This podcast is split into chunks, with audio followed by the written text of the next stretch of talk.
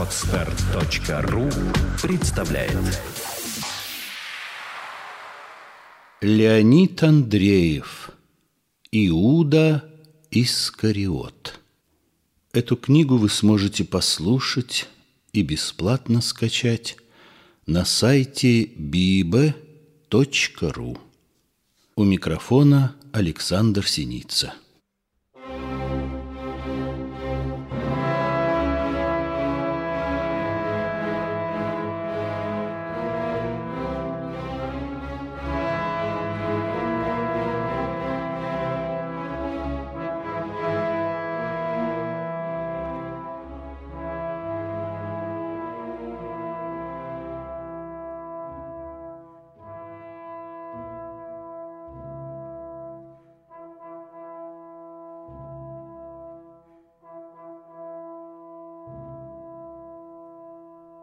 Иисуса Христа много раз предупреждали, что Иуда Искариота – человек очень дурной славы, и его нужно остерегаться. Одни из учеников, бывавшие в Иудее, хорошо знали его сами, другие много слыхали о нем от людей, и не было никого, кто мог бы сказать о нем доброе слово. И если порицали его добрые – говоря, что Иуда корыстолюбив, коварен, наклонен к притворству и лжи, то и дурные, которых расспрашивали об Иуде, поносили его самыми жестокими словами. «Он ссорит нас постоянно», — говорили они, отплевываясь. «Он думает что-то свое и в дом влезает тихо, как скорпион, а выходит из него шумом. И у воров есть друзья, и у грабителей есть товарищи, и у лжецов есть жены, которым говорят они правду. А Иуда смеется над ворами, как и над честными, хотя сам крадет искусно, и видом своим безобразнее всех жителей в Иудее. Нет, не наш он, этот рыжий Иуда Искариота, говорили дурные, удивляя этим людей добрых, для которых не было большой разницы между ним и всеми остальными порочными людьми Иудеи.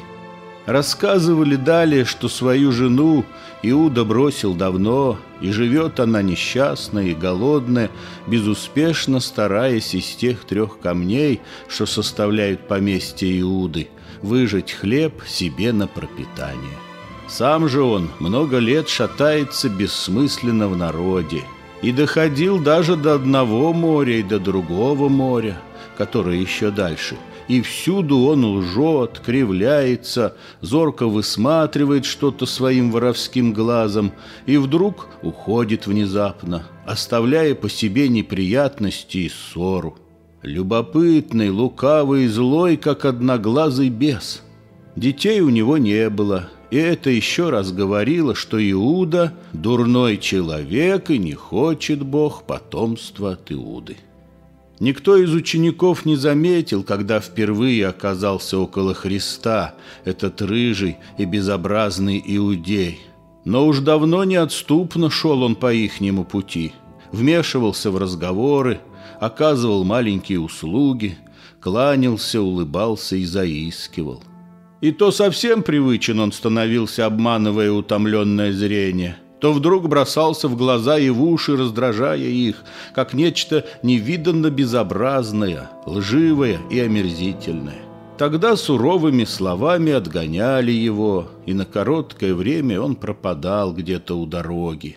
А потом снова незаметно появлялся, услужливый, льстивый и хитрый, как одноглазый бес. И не было сомнения для некоторых из учеников, что в желании его приблизиться к Иисусу скрывалось какое-то тайное намерение, был злой и коварный расчет. Но не послушал их советов Иисус, не коснулся его слуха их пророческий голос. С тем духом светлого противоречия, который неудержимо влек его к отверженным и нелюбимым, он решительно принял Иуду и включил его в круг избранных. Ученики волновались и сдержанно роптали. а он тихо сидел лицом к заходящему солнцу и слушал задумчиво, может быть их, а может быть и что-нибудь другое. Уж десять дней не было ветра, и все тот же оставался, не двигаясь и не меняясь прозрачный воздух, внимательный и чуткий. И казалось, будто бы сохранил он в своей прозрачной глубине все то, что кричалось и пелось в эти дни людьми, животными и птицами. Слезы, плач и веселую песню, молитву и проклятие. И от этих стеклянных застывших голосов был он такой тяжелый, тревожный, густо насыщенный незримой жизнью. И еще раз заходило солнце, тяжело пламенеющим шаром скатывалось оно к низу, зажигая небо, и все на земле, что было обращено к нему, смуглое лицо Иисуса, стены домов и листья деревьев, все покорно отражало тот далекий и страшно задумчивый свет. Белая стена уже не была белою теперь, и не остался белым красный город на Красной горе. И вот пришел Иуда. Пришел он низко кланяясь, выгибая спину, осторожно и пугливо вытягивая вперед свою безобразную бугроватую голову. Как раз такой, каким представляли его знающие. Он был худощав, хорошего роста, почти такого же, как Иисус, который слегка сутулился от привычки думать при ходьбе и от этого казался ниже. И достаточно крепок силой был он, по-видимому, но зачем-то притворялся хилым и болезненным, и голос его переменчивый, то мужественный и сильный, то крикливый, как у старой женщины, ругающей мужа, досадно жидкий и неприятный для слуха. И часто слова Иуды хотелось вытащить из своих ушей, как гнилые шероховатые занозы.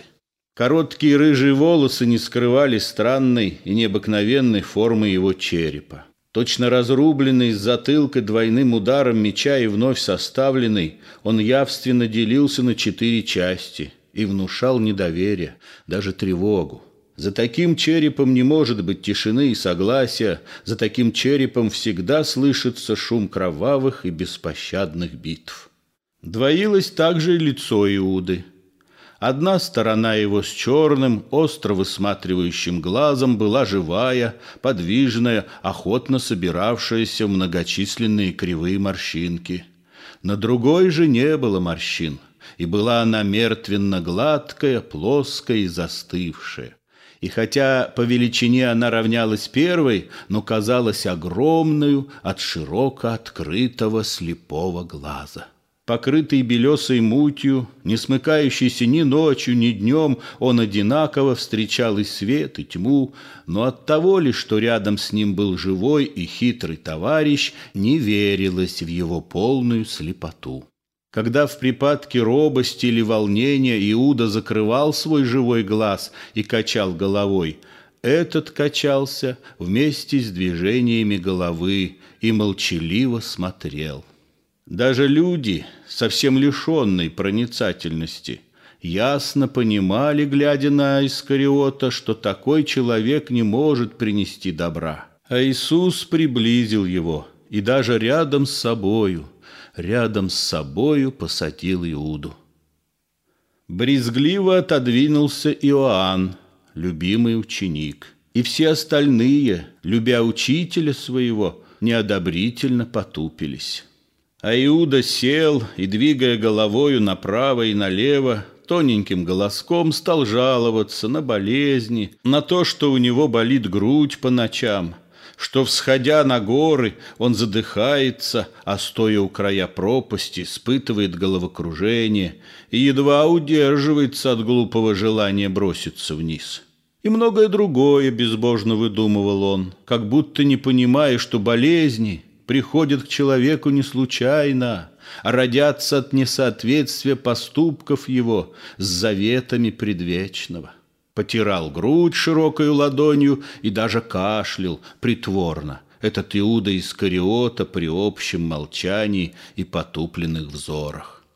Иоанн, не глядя на учителя, тихо спросил Петра Симонова, своего друга, «Тебе не наскучила эта ложь? Я не могу дольше выносить ее и уйду отсюда». Петр взглянул на Иисуса, встретил его взор и быстро встал.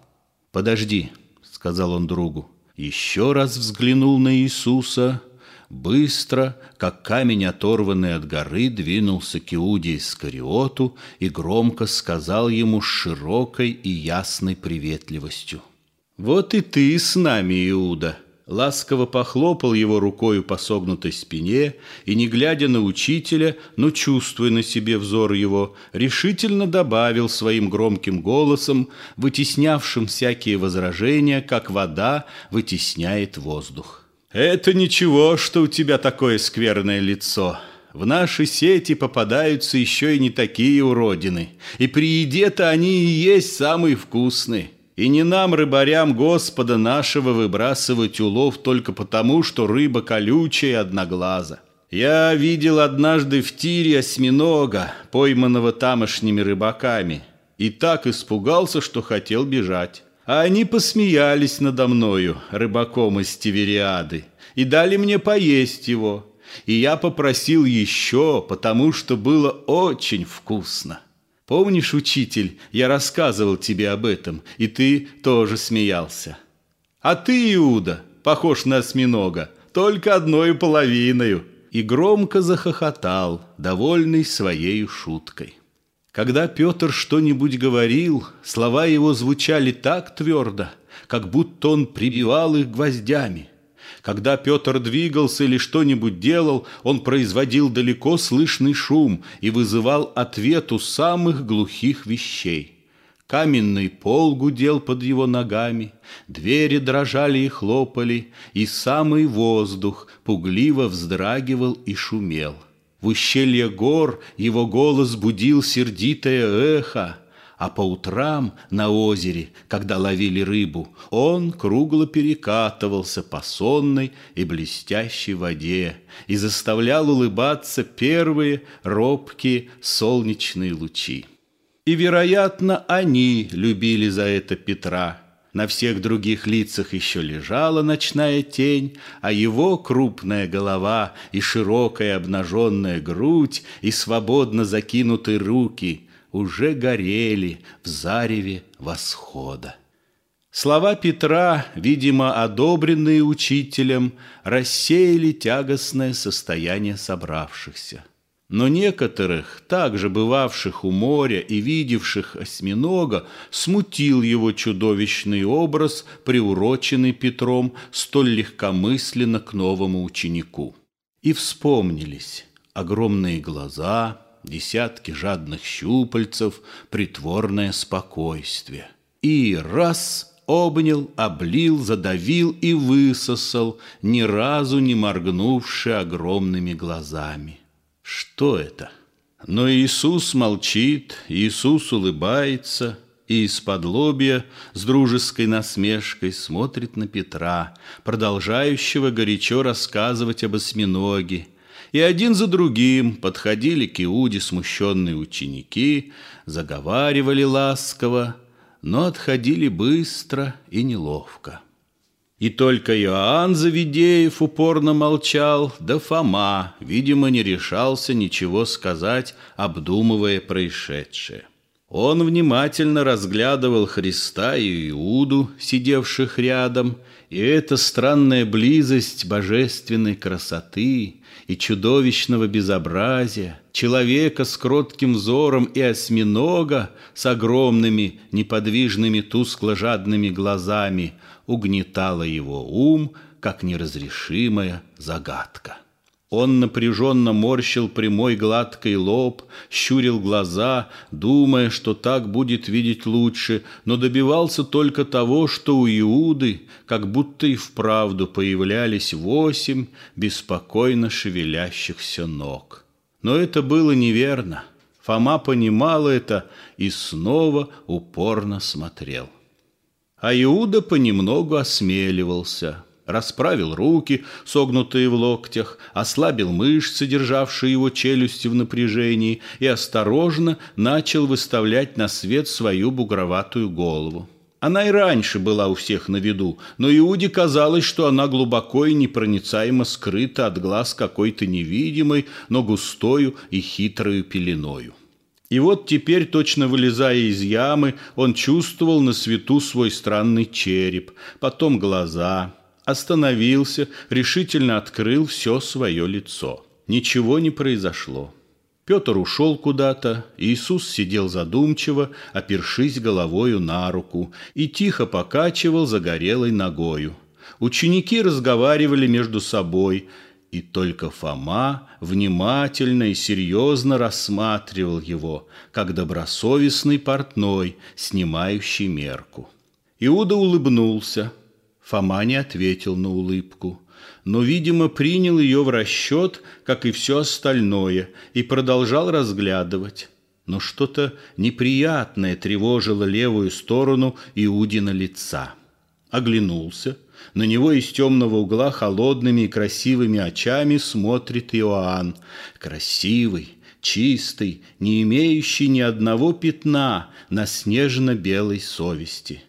И идя, как и все ходят, но чувствуя так, будто он волочится по земле, подобно наказанной собаке, Иуда приблизился к нему и сказал, «Почему ты молчишь, Иоанн? Твои слова, как золотые яблоки в прозрачных серебряных сосудах. Подари одно из них Иуде, который так беден». Иоанн пристально смотрел в неподвижный, широко открытый глаз – и молчал. И видел, как отполз Иуда, помедлил нерешительно и скрылся в темной глубине открытой двери. Так как встала полная луна, то многие пошли гулять. И Иисус также пошел гулять. И с невысокой кровли, где устроил свое ложе Иуда, он видел уходивших. В лунном свете каждая белая фигура казалась легкою и неторопливою, и не шла, а точно скользила впереди своей черной тени. И вдруг человек пропадал в чем-то черном, и тогда слышался его голос.